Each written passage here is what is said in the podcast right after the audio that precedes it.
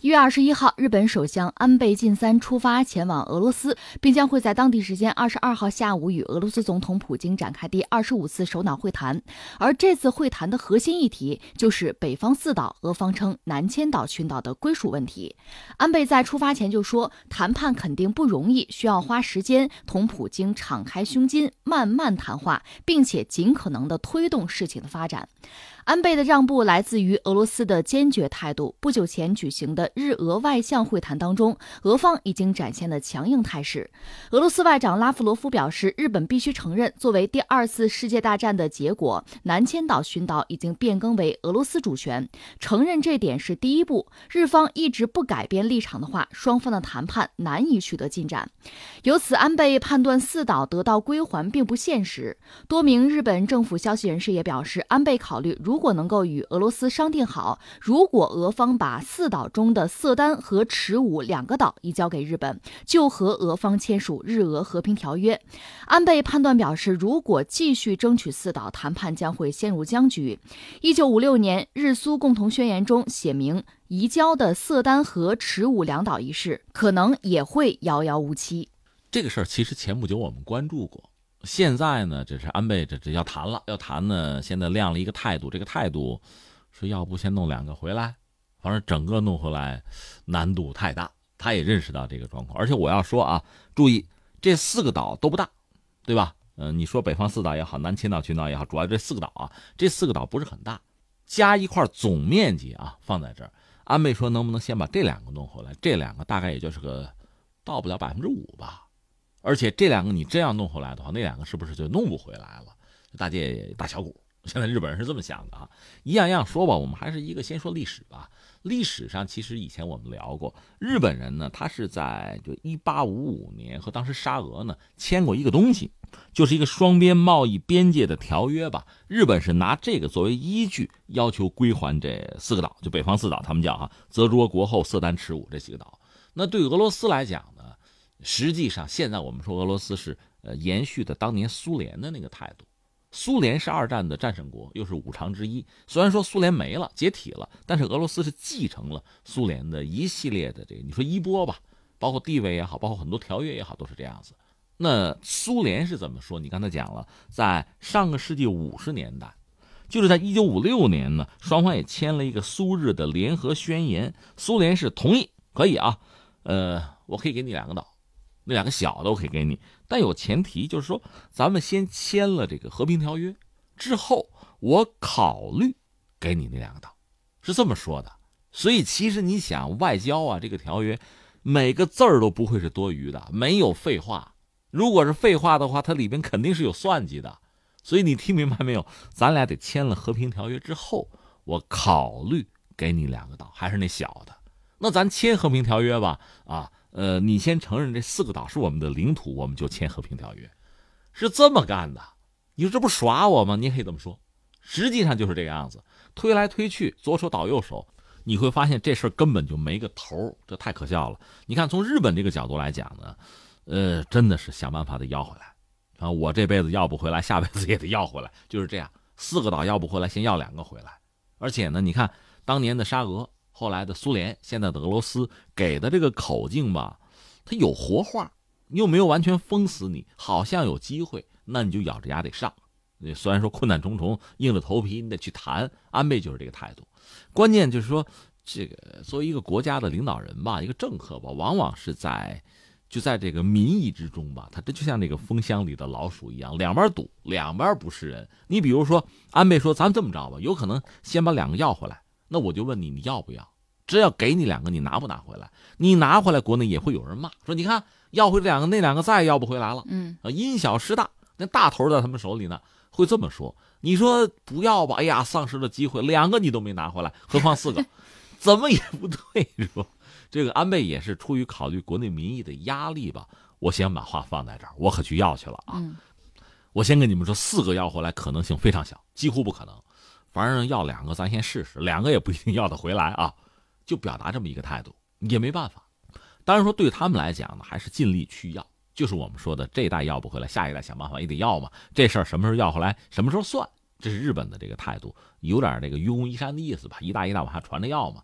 那翻回来再说，俄罗斯这边呢是这样，你刚才说了，拉夫罗夫已经给定了个调，哎，听说过联合国宪章没有啊？知道二战的结果吗？全世界现在就日本不承认二战的结果，就点你的。本来你又是个战败国，你有什么资格跟我这叫价啊？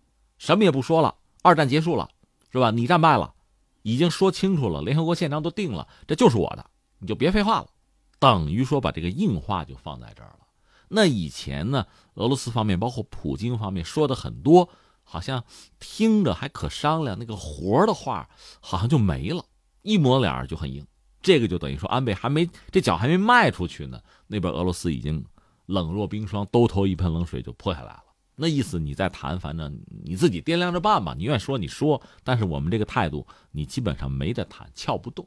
另外，在俄罗斯国内呢，就最近啊。因为他国家其实这几年状况不是很好，在这个时候呢，强调这个民族的凝聚力啊、爱国主义啊、一致对外啊，这个也会成为一个主旋律。所以在俄罗斯的国内呢，大家对这个问题也越来越关注。以前不那么关注，因为在他们手里呢，关注什么呀？现在哎，日本老来谈是吧？这个南千岛群岛它就是我们的，我们没有一寸领土是多余的，绝不能交给日本。也开始出现这个民意上的一些。就说示威也好啊，或者给给政府的这个压力或者态度也好，是这么个状况。那作为这个俄罗斯本身来讲，作为政府来讲呢，这几个导弹他们手里呢，而且经常作为敲打日本和敲打日本背后甚至是美国的一个工具。你比如说，我驻个军呗，是吧？部署个导弹呢，或者说我搞搞基础设施建设，全球招个标啊，啊，甚至中国不是在这个电信领域招标还有咱们一份吗？就搞这个，这个对日本就是一种敲打。反正在我手里呢，你能奈我何？但另一方面呢，就是俄罗斯也不会走太远，不会就像六个什么一样就逗日本玩，也不是。因为俄罗斯目前的经济状况不是很理想，在和西方啊，我们说主要和西方的博弈之中呢，它其实也比较孤立。日本当然是比较坚定的站在西方那边啊，但是呢，日本还是愿意和俄罗斯有一些有一些交集。有些交好，因为俄罗斯能源太丰富，资源太丰富。其实日本什么也没有，对吧？日本又很小。如果日俄之间真的走近的话，在经贸领域，在其他很多领域，对日俄都是有好处的。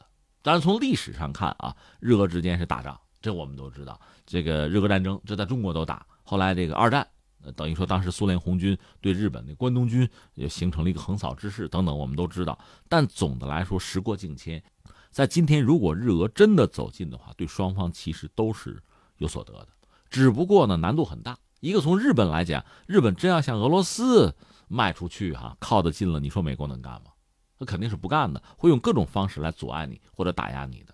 从俄罗斯这儿来讲呢，因为也看到日本本身在很多领域啊，很多问题上它不能自主，它背后是美国，走太近恐怕走不了太近。你要看清楚这个这个底线底牌之后，也不会有太多的幻想。但是呢，适当的接触，经贸上有一些联络和交往是可能的。甚至在朝鲜问题上，日俄达成一定程度的默契，甚至合作可能性都是有的。甚至将来，比如朝鲜真的要要改革啊、开放啊、发展啊，那双方也都可能分一杯羹，有这种可能。所以双方的关系也不可能彻底的撕掉，不会的。但是呢，你说就谈。再好也好不到哪儿去，就是因为这几个岛。你看普京访日的时候，安倍安排的多好，在自己家里啊吃肉啊泡温泉，就是无所不用其极向普京示好，送那个秋田犬，能做的都做了，你能想到的人家都已经做了。但是换来的是什么？不可能松口，绝不松口。但是呢，也不会彻底回绝你，让你彻底死心。不是，他会牵着你，会吊着你，会让你呢时不时的看到某种。其实并不确定的，我加个引号，希望这是俄罗斯的做法。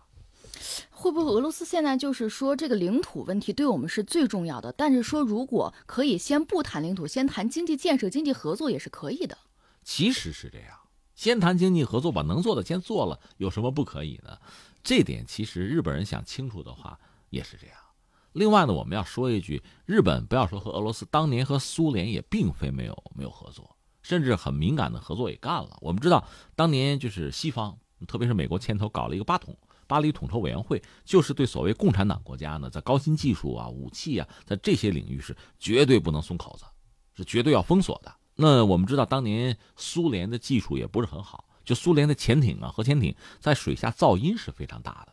美国人怎么笑话呢？说你的潜艇一出港，整个大西洋就能听见，因为美国是在这个海底下布了好多声纳基阵，就是话筒啊，就这边一出，哎哇，声音响，那边就听见了。但是有一天突然听不见了，就是苏联技术忽然就变了，就一夜之间忽然就就没声音了，美国就很惶恐，怎么回事？后来一查，日本东芝。日本东芝当时是有一种特殊的九轴机床，那个机床呢，当然很贵，高技术，那个东西可以加工螺旋桨，因为螺旋桨你知道它像那个菊花瓣一样，好多那个就很复杂的吧，这个曲面，这你普通的人工打磨是不现实的，对吧？用机器传统的那个机床，那做起来很费劲儿，没法保证精度，也不能做很复杂的曲面，所以最后那个螺旋桨噪音大。而你看日本、美国，他们有这个先进的技术，他们可以做出非常。高级的就高水平的螺旋桨，那苏联想办法从从哪儿搞呢？突破口是日本，因为当时全球经济不是很景气，八十年代那个时候呢，东芝也急着想赚这个钱，苏联就买花钱买，知道这个违禁，双方心照不宣，日本就卖了，然后苏联自己就就一夜之间改进了自己的制造技术，这个事儿最后美国急了，急了眼了，就是制裁东芝公司。就是给日本各种各样的这个小鞋儿吧，也无外乎是这样。我的意思是什么呢？在冷战的时候，其实出于经济的利益，如你所说，双方也不是没有合作。政府是政府，民间是民间，就商业是商业，该合作该赚钱，这谁跟钱也没有意见。只不过目前呢，就是从 从安倍这儿来讲，这是个坎儿。我去硬着头皮谈的就是领土问题，那没办法。